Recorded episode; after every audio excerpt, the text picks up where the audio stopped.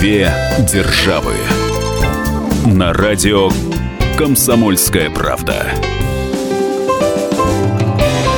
Мы приветствуем всех слушателей радиостанции «Комсомольская правда». С вами Алексей Осипов, собственный корреспондент «Комсомольской правды» в Нью-Йорке. И журналист «Комсомольской правды» Ольга Медведева. Сегодня мы поговорим о финансовой грамотности населения. Насколько в этом вопросе подкованы россияне и американцы. Леш, должна заметить, что на самом деле население России не так уж и финансово грамотное. Причем люди сами это признают. Это показывает ну, не просто опросы да, э, с каким-то там э, с каким-то определенным набором а, тезисов, а именно сами люди говорят, что нам не хватает вот определенных знаний компаний. И, э, кстати, данные вот за прошлый, если не ошибаюсь, год показывают, что по финансовой грамотности э, Россия э, разделила 24-24 место с Белоруссией, Камеруном, Кенией, Мадагаскаром, Сербией.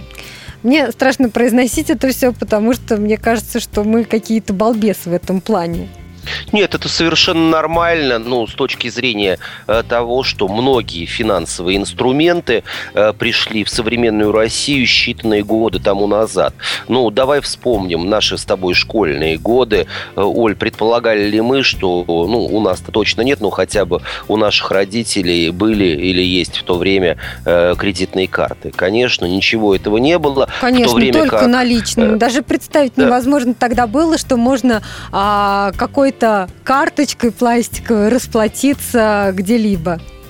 Скажу более, э, когда у меня появился первый доллар, я имею в виду наличный доллар, то на него приходили любоваться соседи не просто э, из э, нашего дома, но и со всего района, потому что валюта находилась не только под запретом, это было уголовное преступление, но, конечно, у мальчишка, у девчонок там находились какие-то монетки, которые привозили родители из mm-hmm. загранкомандировок или загранпоездок, или уже ближе к перестройке так или иначе валюта стала проникать на российский рынок, и это действительно было открытие, и многие э, люди, многие соседи, тем, которым уже было далеко за 60, с удивлением качали головами и цокали языками. Они впервые в жизни видели купюру иностранного государства. За э, достаточно небольшой промежуток я бы сказала, что вот э, так многое изменилось. И возникла необходимость э, даже внедрять такие уроки по финансовой грамотности в школах, о чем сейчас э, ведутся разговоры в России и даже в некоторых регионах пилотные проекты такие запустились. Но это, знаешь, не отдельный какой-то предмет уроки финансовой грамотности, а в рамках общества знания для старшеклассников. Насколько это эффективно? Опять же, да, учитель по обществознанию говорит о финансовой грамотности. Все-таки здесь должны быть несколько другие эксперты, по-моему. Опять сложно провести границу между э, подавляющей финансовой безграмотностью в России и в Америке. Дело в том, что в Соединенных Штатах все далеко не безоблачно. Буквально несколько недель тому назад я был в Чикаго на международном саммите по финансовой грамотности, э, который проводил Федеральный резервный э, банк Чикаго и компания Visa, и все было посвящено состоянию дел по большей части в Соединенных Штатах Штатах Америки выяснилось, что со всеми э, новинками ноу-хау э, интернет-банкинга, электронных платежей, всевозможных платежных инструментов в Америке все далеко не безоблачно э, с финансовой грамотностью как у подрастающего поколения, так и у людей старшего возраста. В общем, над этим работать и работать. Но вот что самое интересное, к этому вопросу обратили или к этой проблеме обратили свои взоры именно частные финансовые институты. Дело в том, что они в определенный момент момент. Понятно, что речь идет о получении прибыли. Ни один банк тебе не даст ни беспроцентной суды, ни окажет бесплатные э, серьезные финансовые услуги. Никто не будет работать себе в убыток, конечно. Да, в определенный момент они обратили внимание, что все, что касается рынка, связанного с предоставлением финансовых услуг частным гражданам, то есть населению как таковому, стал э, вдруг давать сбои, испытывать определенного рода трудности с невозвратным кредитом, с не продвижением, с остановкой продвижения того или иного, казалось бы, уникального, очень удобного, очень легкого в использовании финансового продукта и инструмента.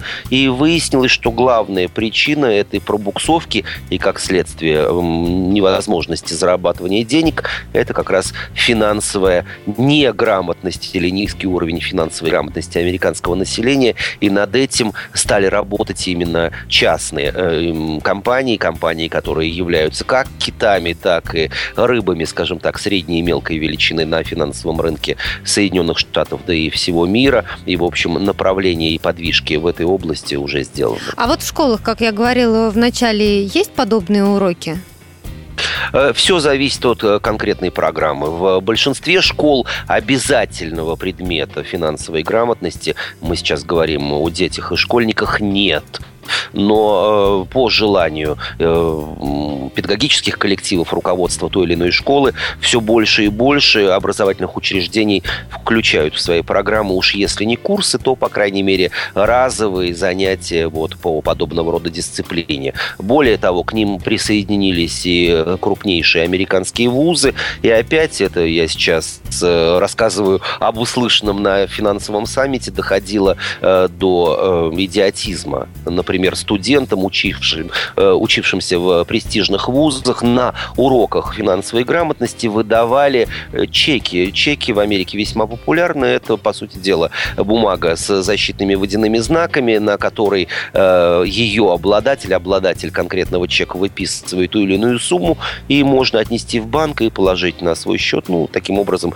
своего рода безналичный перевод. Это весьма удобно, если необходимо переслать какую-либо сумму по почте, заплатить за что-либо, оплатить услуги, ну, например, адвоката или врача. Так вот, э, студентам были выданы чеки на небольшую сумму, которые, это были реальные чеки, э, которые нужно было использовать в качестве своего рода домашнего задания, вложить в банк, э, потратить эти 100 долларов и потом в конце семестра дать отчет, каким образом траты и на что были совершены. Так более 85% студентов проносили эти чеки в своих рюкзаках, дипломатах или сумках и так и не вложили. И все студенты как один признались, что они не имеют представления, как вкладывать mm. деньги в банк. В чем проявляется финансовая неграмотность американцев и россиян? Мы продолжим этот разговор буквально через 4 минуты.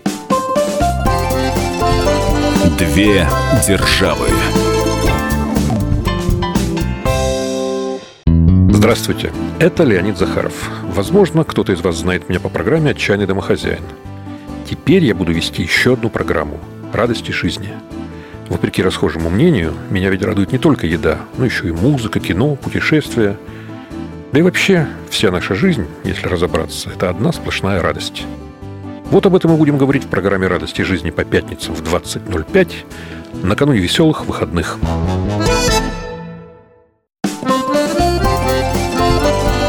Две державы. На радио Комсомольская правда. С вами Алексей Осипов, Ольга Медведева. Мы говорим сегодня о финансовой грамотности населения России и Америки. И поподробнее остановимся на том, в чем же проявляется вот эта финансовая неграмотность. А, вот ты знаешь, Леш, недавно проводили тоже в России опросы, а, которые показали, что даже не все, вот как ты говорил в начале, а, могут пользоваться этими банковскими карточками, потому что вот оказывается для меня это вот было удивление, больше 20% взрослого населения, мы сейчас именно о взрослом населении говорим, не пользуются банковскими услугами вообще. Вот. И это при том, что на 100 тысяч человек трудоспособного населения приходится 38 подразделений банков.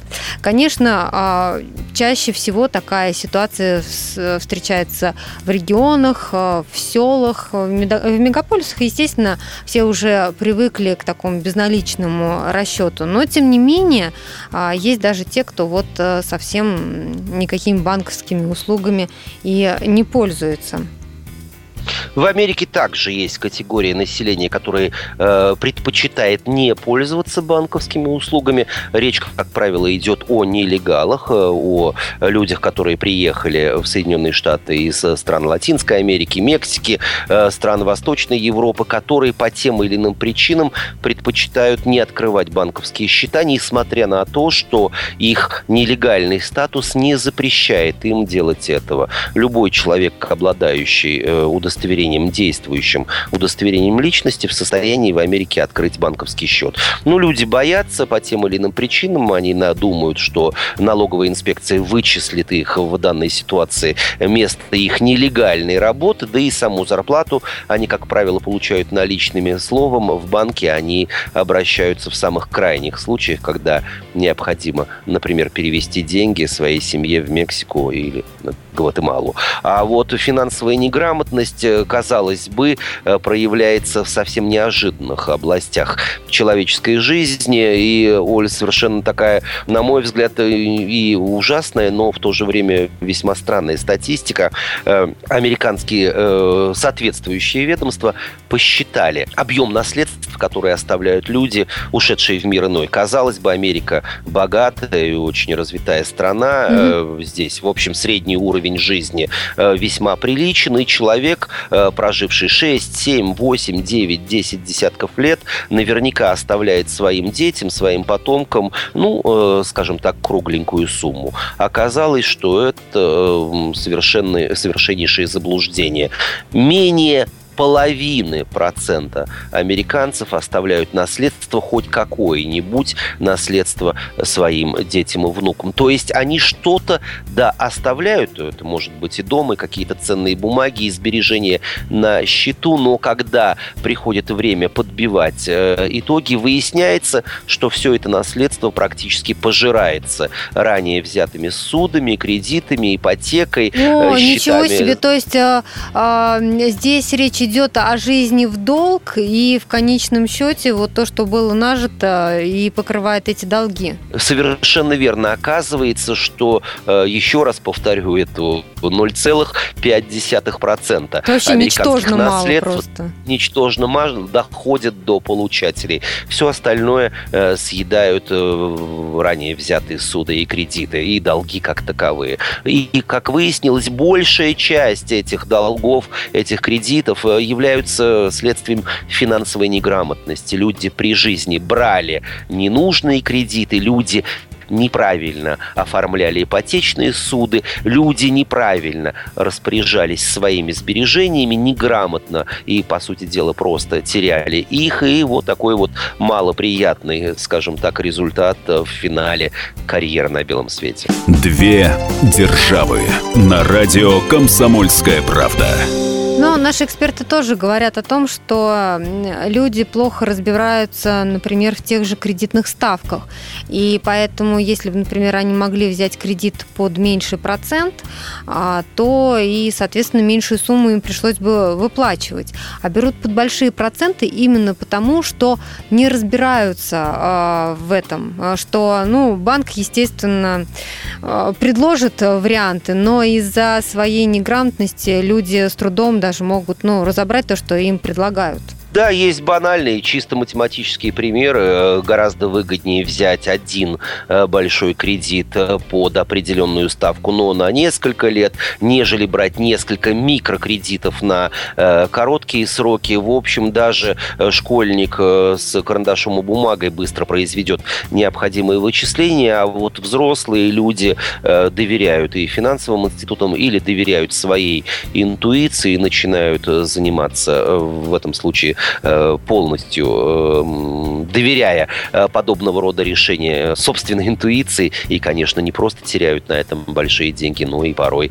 э, влазят в огромные долги. Ну да, вот опрос, о котором я говорила в начале программы, который показал, что а, по финансовой грамотности России оказалась на 24 месте, а в числе прочих вопросов был такой, тебе понравится.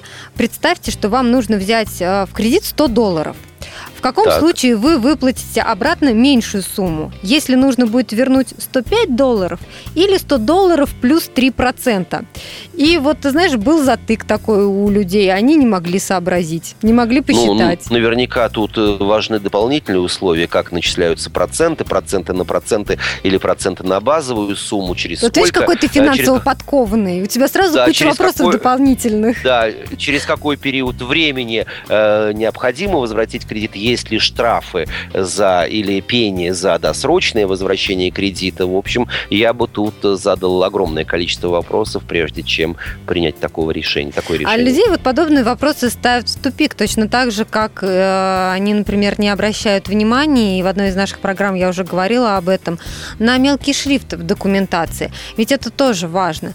А ты говорил, что в Америке вот, ну, не принято какие-то нюансы помечать мелким шрифтом, а у нас полно документов, э, и те же, например, бабушки-пенсионерки, да, по э, своей, даже, может быть, не столько неграмотности, а по слепоте, они там не прочитают чего-то мелким шрифтом, и все, уже другой поворот, уже другие проценты. И другие проблемы. Да, в Америке мы говорили, э, действительно, мелкого шрифта не существует, но объем документации даже при получении банальной пластиковой карточки, он э, весьма велик, но в любом случае это весьма удобно. Ты можешь изучить в свободное от работы или повседневных дел время и в общем, принять окончательное решение. Но вот если говорить о финансовой э, неграмотности американцев, уверен, она есть и у россиян в этом аспекте.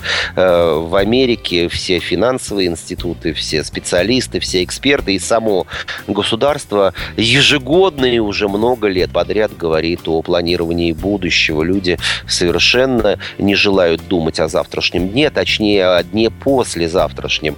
В Америке, как и в России, в определенной степени человек сам заботится о своей пенсии, о своей старости. И, конечно же, 30, 40 и даже 50-летние люди машут на э, старость рукой и говорят, что когда придет время, тогда мы и будем задумываться над этим. И в результате время пролетает быстро, никаких сбережений или никаких инвестиций, либо никаких правильных финансовых э, инструментов не было э, взято в руки, и люди оказываются в 65-70 летнем возрасте практически без средств к существованию, либо эти средства настолько минимальны, что приходится круто менять образ своей жизни, а порой прощаться с тем, что было нажито непосильным трудом.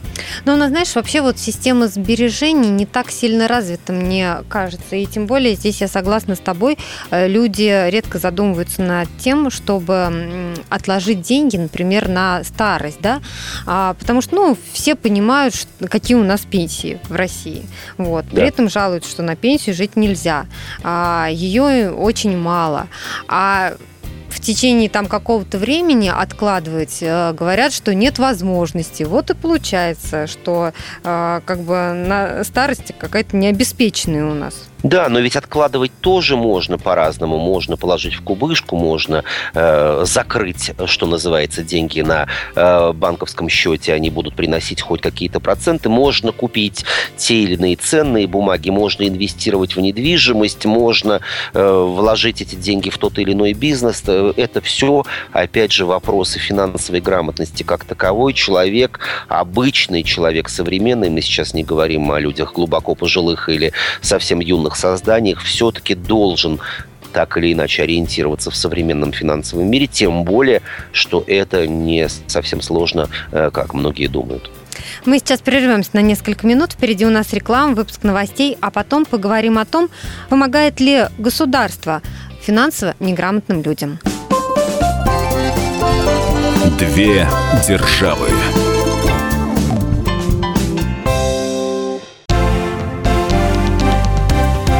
Здравствуйте.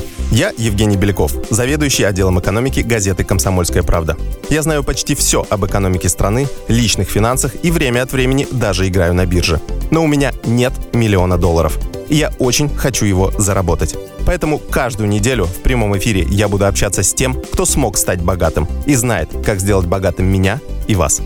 Встречайте новый проект «Миллионеры». Каждый понедельник в 3 часа дня только на радио «Комсомольская правда».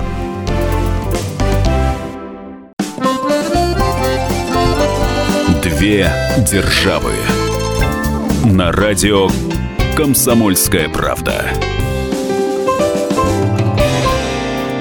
С вами Алексей Осипов, Ольга Медведева. Говорим мы сегодня о финансовой грамотности населения в России и в Америке. И в этой части программы мы даже поговорим не столько о финансовой грамотности, сколько о финансовой безграмотности. Вот что же делать этим финансово безграмотным э, людям? Ну, хорошо, сейчас вот школьникам все-таки э, внедряют да, э, уроки по подобным вопросам. Вот я рассказывала в начале программы в рамках общества знания затрагивают подобные темы. И, возможно, уже, знаешь, Леш, вот это поколение, которое сейчас э, в школах учится, оно будет более подкованным, более образованным в вопросах финансов. Это а же старший... здорово, и и преподать своим родителям. В конце концов, уверен, родители проверяют учебники и тетради своих э, чат, и наверняка также могут почерпнуть что-либо полезное, интересное для них самих вот, у подрастающего поколения. Да, а вот что же делать старшему поколению, у которых таких уроков не было, и которые сами признаются, что да, мы финансово безграмотные. безграмотные. Конечно, можно сходить на какие-нибудь лекции, наверное, на какие-нибудь курсы а, почитать э, учебник или тетрадку у того же ученика, как ты говоришь. А, а вот глобально э, государство, как ты считаешь, должно помогать в этих вопросах населению? Да, безусловно, ведь речь идет не только о финансовой грамотности или безграмотности как таковой, э, ведь речь идет еще и о правах граждан. Давай допустим ситуацию, которая весьма близка э, к финансам как таковая. Ты нашла на улице чужую кредитную карточку и пошла расплатилась ею в ближайшем магазине, заявив потом, что являешься финансовой безграмотностью, ты четко Э, безграмотный, и ты четко знаешь, что карточкой можно было оплатить, а вот то, что нельзя было расплатиться карточкой чужой, ты слышишь первый раз в жизни. Финансовая безграмотность может привести не только к финансовым потерям, но еще и к потерям свободы. Э, в данном случае ущемлению прав э, конкретного гражданина. Один потерял, а другой за это сел в тюрьму. И государство, по крайней мере в Америке, озаботилось этой проблемой, пусть и не в том объеме, в котором хотелось бы, но старается изыскивать средства на введение пилотных программ, как и в разного рода э, общественных э, организациях, то есть на рабочих местах, на, э, в местах компактного проживания тех или иных диаспор, или просто в центрах для пожилых людей, так и в школах, конечно, на подрастающее поколение все основное внимание, потому что им придется рулить и страной, и финансами в ближайшие, вернее, точнее, лет через 15-20, работаете. Ну и, конечно же, частные финансовые институты, мы говорили в программе, они испытывают трудности от э, финансовой безграмотности населения. Э, они взяли на себя основной объем инвестиций и трат в эту область, которые приобретают самые разные формы. Ну вот, опять же, на финансовом саммите в Чикаго, э, на котором я был, были представлены самые разнообразные формы. Это и компьютерные игры, то есть покупаешь или получаешь бесплатно DVD для ребенка, который вставляет э, это в игровую приставку или в компьютер и э, начинает в занимательной форме постигать азы финансовой грамотности. Это и комиксы, ну а для людей взрослых это, например, банальные копилки. Ну, что-то похоже одновременно на привычную копилку нам и игру «Монополия», также хорошо известную в России. Виртуальные деньги человек взрослый в состоянии сам эм, распределить по тем или иным статьям своего личного бюджета. Ну да, кстати, кстати, вот э, игра Монополия, она считается семейной, и то есть взрослые вместе со своими детьми, да, обучая их таким образом, тоже в этом могут участвовать. Да, в Америке просто четко поняли, что повышение общей финансовой грамотности, оно способствует росту благосостояния как конкретных людей, так вот и экономическому развитию всего общества. А если Э, конкретный человек, проще говоря, живет хорошо, то и всему обществу э, так или иначе будет жить лучше. На мой взгляд, это здоровый, правильный, деловой подход, и почему бы ему не следовать. Между тем, в России эксперты отмечают, что несмотря на то, что общий уровень финансовой грамотности пока оставляет желать лучшего, с каждым годом он все же растет. Вот что нам сказал Максим Черков, доцент кафедры политической экономии МГУ. Повышение финансовой грамотности – это такая комплексная задача. Она начинается с унификации финансовой терминологии, финансовых инструментов, их названий. То есть это все, в общем-то, приводилось в некую такую единую базу. В России уже в настоящее время достаточно высокая финансовая грамотность по сравнению там, с 90-ми и даже с началом 2000-х годов. Инструменты для этого используются самые разные. С моей точки зрения, очень интересный инструмент, который как раз сейчас вот используется. У меня моя знакомая, преподаватель в школе, проходила тесты по финансовой, по экономической грамотности, хотя она абсолютно не связана с этим предмет. Все учителя школ такие вот вещи проходили, обладая знаниями в области финансов, они как раз и формируют вот эту вот грамотность своих подопечных, потому что человек, который разбирается, даже неосознанно передает азы финансовой грамотности своим ученикам. Может там возмутиться по поводу какого-нибудь неграмотного финансового поведения, кого бы то ни было там на уроке. Это очень такие яркие примеры. И на самом деле по опросам, кстати, проводим, в общем-то, большинство населения получает основные свои знания в области финансов именно просматривая какие-то интернет-сайты, просматривая телевизионные передачи, потому что это доходчиво. Средства массовой информации, особенно федеральные, из года в год э, ведут такую достаточно серьезную, планомерную и продуманную политику по повышению финансовой грамотности. Можно привести цикл самых разных передач, где на элементарном таком уровне, самыми простыми словами объясняются достаточно такие сложные вещи. Две державы на радио «Комсомольская правда».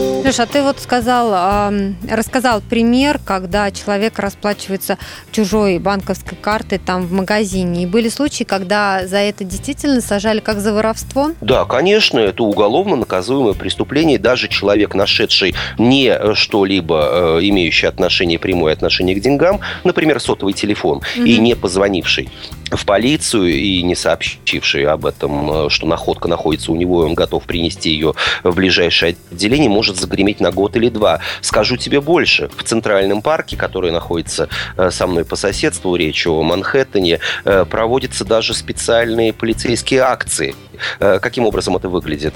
Под лавочку или в местах скопления людей, на тротуарах, на дорожках Центрального парка полицейские подбрасывают кошельки, в которых находятся не только деньги, но и, эм, скажем так, координаты человека, который их потерял, в общем, э, кредитные карточки, удостоверение личности. И в определенный момент на выходе из Центрального парка, если, а это отслеживается путем всевозможных чипов, сотовых телефонов и так далее, если человек до выхода из Центрального парка не обратился э, к полицейскому, которого можно встретить, и не позвонил э, в полицию, не сообщил о находке, его просто-напросто арестовывают, припровождают в суд, и карьера такого человека, который даже будет говорить, что вот я шел сейчас именно в Ну да, неужели участок. адвокат вот, ну, не докажет?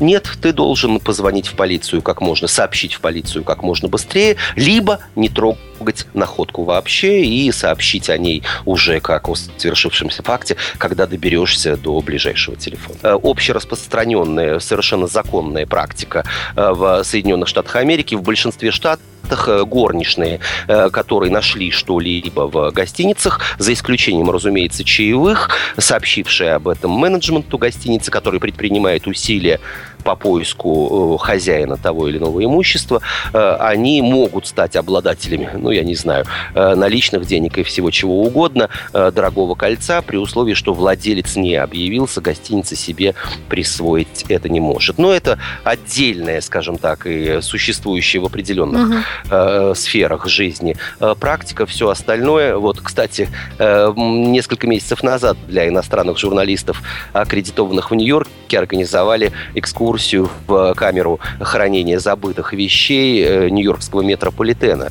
Люди забывают все, что угодно. И сумки, и кошельки, и наличные деньги, и коляски, и велосипеды. И, э, ну, конечно же, женщины теряют сережки, кольца и украшения. Нередко это стоит э, достаточно солидных сумм денег. В данном случае, конечно же, предпринимаются усилия по розыску владельцев имущества. Но если человек не находится или не объявляется сам по тем или иным причинам, то эти вещи затем распродаются на благотворительном аукционе, mm-hmm. и деньги также идут на благотворительность. Как интересно. Мы сейчас прервемся на несколько минут. Впереди у нас реклама, выпуск новостей. Никуда не переключайтесь. Говорим мы сегодня о финансовой грамотности.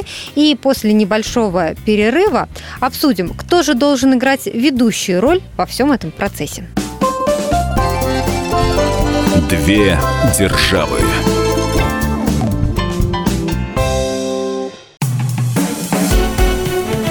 Всем привет, это Леся Рябцева. Слушайте мой новый проект «Маракоборец».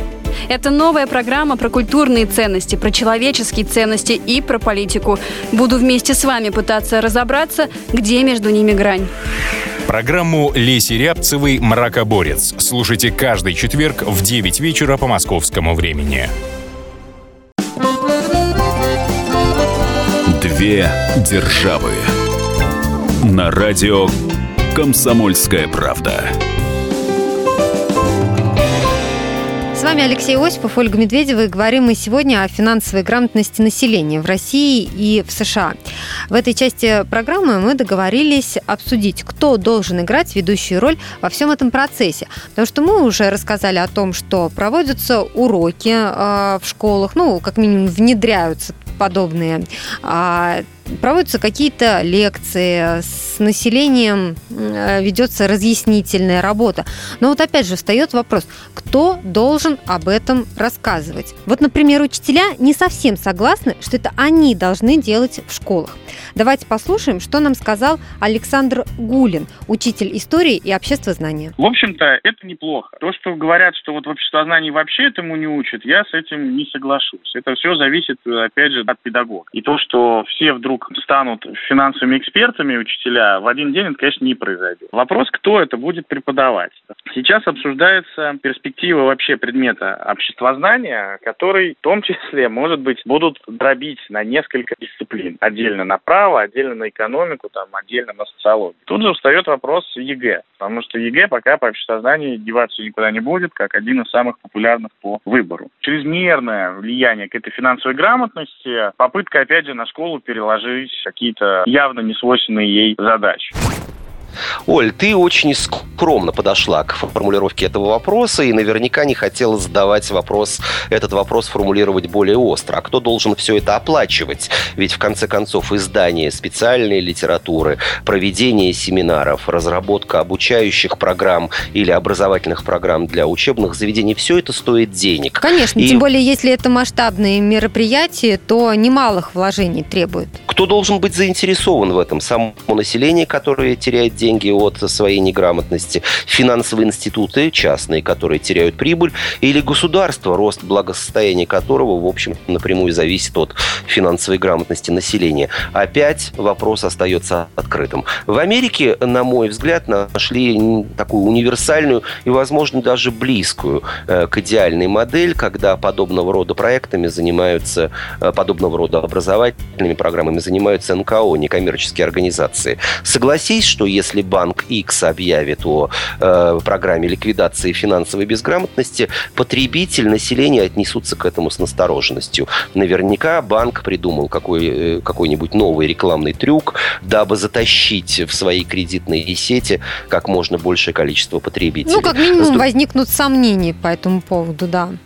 Да, с другой стороны, с чего бы вдруг банку расширять финансовому институту, э, который работает на определенном сегменте рынка, вдруг открывать какое-то образовательное подразделение? Гораздо легче выделить определенную сумму денег, э, какие-то гранты, взять э, и по конкурсу выбрать некоммерческую организацию, которая является и независимой, и не вовлечена в какие-либо финансовые сделки, которая и будет реализовывать этот проект. Это может быть и какой-то ВУЗ, например, и НКО в чистом виде. Вот в Америке примерно так и происходит. И здесь прозрачность с двух сторон. Население доверяет независимости э, конкретного вуза или конкретного э, института, не аффилированности его с той или иной финансовой структурой, а финансовая структура, которая выделила деньги на это у государства, понятно, не всегда есть средства на подобного рода программы, да и прямой заинтересованности вот в чистом виде кстати, тоже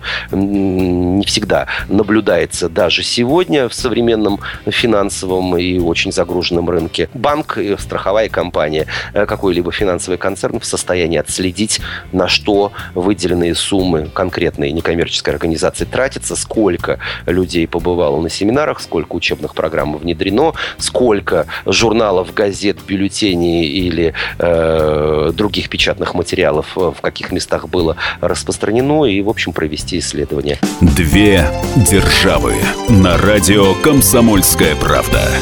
Леша, да, а вот население все... платит за участие в подобных программах, за такое обучение, или все расходы берет на себя, опять же, ну, так называемая некоммерческая организация? Нет, как правило, все это совершенно бесплатно, но уж если говорить о банках, которые напрямую проводят те или иные семинары, вебинары сейчас э, популярны в последнее угу. время, то есть не выходя из дома или из э, офиса человек э, по интернету в состоянии принять участие в том или ином семинаре, проекте, обсуждении обсуждении той или иной темы. В общем, э, форм достаточно много, они э, весьма безболезненны с точки времени и траты времени, и уж тем более траты денег за участие в них.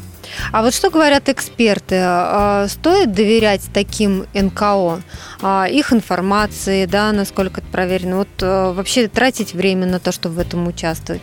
Эксперты э, снисходительно относятся к подобного рода методикам по одной простой причине, что финансовый рынок сегодня в своей э, глобальной, скажем так, форме в любом случае так или иначе зависим от, ну, если не конкретного института, то, по крайней мере, институционального инвестора инвестора. То есть крупная финансовая корпорация, выступившая с той или иной инициативой, э, не в состоянии будет э, обеспечить полное доверие себе э, при условии, что будет выступать на этом фронте самостоятельно и в единичном экземпляре. А когда в подобного рода инициативах объединяются крупные финансовые тузы, ну вот, опять же, возвращаясь к Чикагскому саммиту, который в этом году был юбилейным, десятым, и э, такие киты э, американской финансовой системы, как, и, да не только финансовая, а международная, как компания Visa, как Федеральный резервный банк э, Чикаго, один из крупнейших в Соединенных Штатах Америки,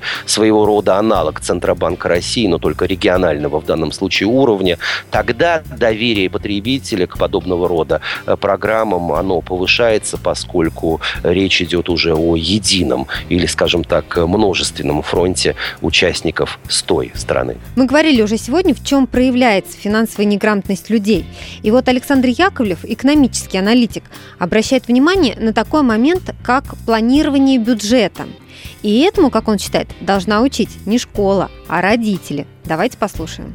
Если люди начнут понимать, как балансировать свои доходы и расходы, как, допустим, работать на кредитном рынке, как инвестировать свои средства, не знаю, в депозиты или в пифы, то минимально это нормально. Я думаю, что не школа должна делать абсолютно. Мне кажется, что это должно, опять же, проистекать от логики домохозяйства. То есть этому должны учить отец и мать, условно говоря. Если родители занимаются бизнесом, если родители инвестируют свои средства, если они управляют своими средствами, они должны передавать не только эти деньги своим своим детям, но и передавать знания. Ну а в том, что повышать финансовую грамотность нужно, конечно, никто не сомневается. И э, неважно, сколько вам лет, а, но подкованным в этом вопросе нужно быть обязательным. Проконсультироваться с экспертами, найти соответствующую программу, почитать нужную книгу. Но все-таки какой-то базовый уровень знаний в этом направлении обязательно должен быть. Согласись? Согласен на все сто процентов, но добавил бы к твоей э, методике действий конкретного человека, методики фина- повышения финансовой грамотности, это еще и э, самостоятельное изучение всего того, что вам дают на подпись. Если вы не уверены в том, что формулировка э, вас устраивает или она является, если мы сейчас говорим, ну, например, о кредитном договоре с той или иной финансовой организацией, если речь идет о программе сбережений или о программе пенсионного фонда, пожалуйста, не полагайтесь на авось, не полагайтесь полагайтесь на собственную интуицию, всегда обращайтесь к специалисту. С вами были Алексей Осипов, Ольга Медведева. Я напомню, что весь архив наших программ вы найдете на сайте fm.kp.ru. Услышимся через неделю. Две державы. С ним было клево. И зимой, и летом. При его виде у рыб дрожали плавники. Но он куда-то исчез, и мы остались совсем одни. Ну, ну, ну, ну, на себя или на баржу? Я не знаю, не знаю, я не знаю! И когда мы уже отчаялись победить в неравной схватке с рыбками, он вернулся. Рыболов Антон Челышев. Снова на радио «Комсомольская правда». Слушайте легендарную и успевшую стать народной программу «Рыбалка». Каждое воскресенье в 6 вечера по московскому времени.